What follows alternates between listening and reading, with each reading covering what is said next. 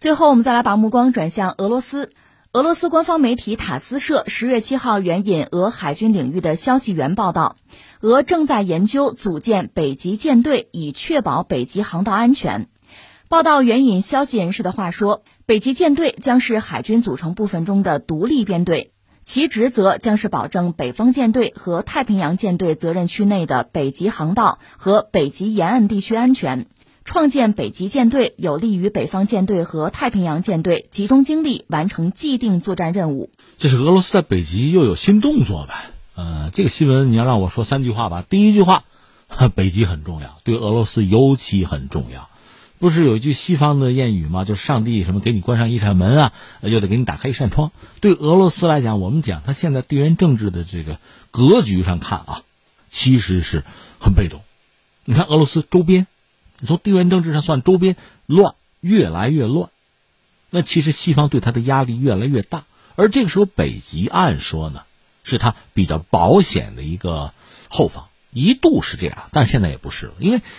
北极不是你俄罗斯一家的，就说和北极相关的国家，就北极沿岸国家，那不止你一个呀。谁都知道北极重要啊。说到这个重要，我觉得三条，一个是什么呢？资源，特别是随着这个全球气候变暖、冻土层开化，开发这个资源，包括能源，这个可能性越来越大。这是凭空挖了一笔福财出来啊，这是一个。再有一个是什么呢？航道嘛，北极航道嘛，就通航啊，降低航运的成本和时间。其实降低时间也是降低成本。再有一个，北极对俄罗斯重要啊，对俄罗斯重要，对俄罗斯的敌人当然也就重要嘛。所以你看，北极能不重要吗？这是一个。那第二句话呢，我们还得说，俄罗斯动手很早，对北极啊，我就不说之前什么阿拉斯加、白令海峡，不说那个了，就说这些年吧，有一个时间节点是二零零五年，在零五年的一月份，这说是法国了，法国的一个海洋动力学和气象学研究所的教授。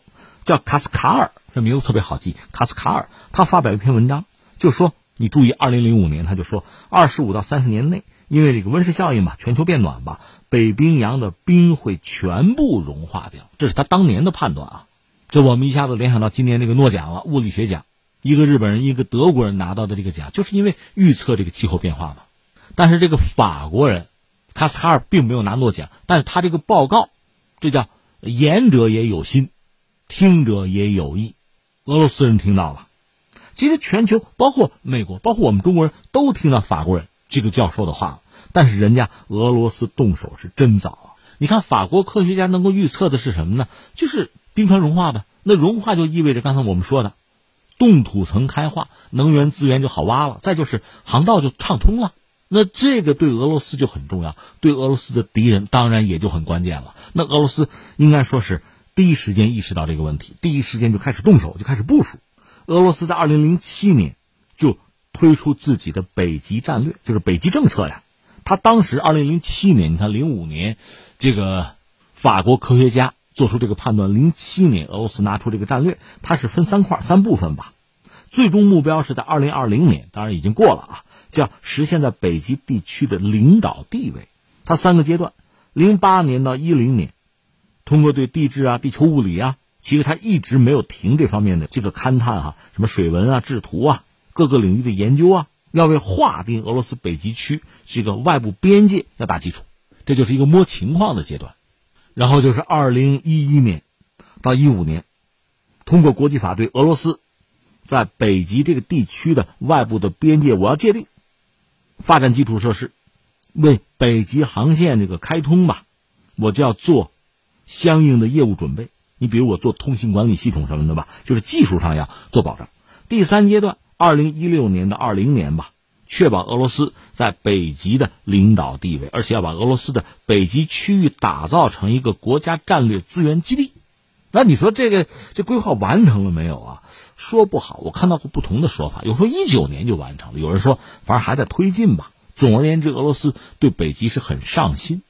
那俄罗斯这么大的动静，其他国家能闲着吗？你想想，人家美国、什么加拿大，包括北欧一些国家，当然也要厉兵秣马呀。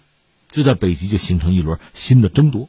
那接下来俄罗斯就什么呢？那就继续存在吧。其实不光是俄罗斯，其他一些国家，美国、加拿大什么也要搞北极部队啊。大家就开始考虑北极的军事化的问题。我印象深刻的是，又说到特朗普了。你看特朗普做美国总统之后，大家讲老头是个商人是吧？政治素人，他经常提一些就开脑洞的想法。他就说：“哎，咱把格陵兰岛买下来吧。”你说这位就是胡说八道、胡思乱想啊！但是你想过没有，这种可能性确实也存在。而如果美国真的控制了格陵兰岛的话，那么对于北极、对俄罗斯意味着什么？当然，呃，他是说了说，最后这事儿没实现。那格陵兰也不卖嘛，那最后这事儿就这样了。但是，确实想必让普京惊出一身冷汗。刚才我们讲了，对俄罗斯来说，外部环境的条件其实越来越差，周边都是敌人。那最好的朋友可能就是中国了，挨着啊，背靠背。但是周边环境日益险恶吧？那么北极应该很好的去开发，作为自己一个未来啊，面向未来的一个基地去经营。所以他其实已经搞了北极部队。当然，你想那个部队的装备肯定得抗冻啊，一般的枪到那个寒冷的环境都打不响嘛。所以他我看很多武器系统是要经过特殊的改装的。至于这次等于往前又走了一步，我要搞北极舰队，那瞄着的还是他这个北极航线嘛。这个咱们都理解啊。当然，我下面要说的是什么？俄罗斯目前的经济状况啊，包括他就这个国防的这个现状，应该说不是很理想。说到底，钱不够嘛。你要搞北极舰队呢，按说一个。你必须大搞基础设施建设，而且在北极搞基础设施，那和在其他地方又不一样。说到俄罗斯，真是让人很感慨。在沙俄时代，你看，在这个彼得大帝那个时候，就是和瑞典和土耳其争夺出海口，所以一直以来呢，人们给俄罗斯有这么一个评价，说俄罗斯有一个温水海洋之梦。什么叫温水？就是温暖那个温啊，温水海洋之梦，就是我要有不动港啊。那面向南方，这俄罗斯，但是现在你看翻回去了，又冲着北边了，冲着北极了。那你想北极的基础设施建设和这个温水海洋，那肯定是不一样的呀。说白了，投钱吧。另外呢，你要搞舰队，总得有船吧。而且这个船，还不是随随便便什么船都可以。在那个特殊的环境啊，极地环境，你想，你的这个可靠性啊、经济性啊，包括对生态环境的影响，这些东西你都得考虑。关键是俄罗斯目前，你看他没钱，一个是基础设施建设恐怕没有办法大展宏图，另外他能做的恐怕就是拆东墙补西墙，就排列组合吧，把北方舰队啊、太平洋舰队一些船画出来。他一直在北极活动的有一条著名的核动力导弹巡洋舰叫彼得大帝号，这是基洛夫级的四号舰，是苏联解体之后咬着牙甚至社会集资造出来的，这是俄罗斯水面舰艇的一个。标志性的一个舰船吧，勉强能动。其他它几条呃姐妹舰都趴窝了，该拆都拆了。所以这也是个形式上的一条几万吨的导弹巡洋舰，核动力。但真正北极舰队靠它还不行吧？需要新建一批船只。可俄罗斯目前还真的缺乏这个能力。这也不全是钱的问题，基础设施造船厂你有吗？大的船坞有吗？你看，在苏联解体之后，俄罗斯造船，就他海军啊新建的这个船，潜艇还好一点，就水面舰艇有万吨级的吗？没有，它没有太像样的船厂，所以它造不出来。以前这个船是在乌克兰造的嘛，这是苏联解体带来的悲剧性的后果。你想办法去弥补吧，没有钱，基础设施，比如船厂啊、船坞啊、龙门吊啊这些东西你搞不到，你怎么造大船？所以，他现在只能是重新排列组合，把这个其他舰队的船呢拿过去一些，而且状况还得好。太差的在北极趴窝，那和在别的地方出问题还不一样。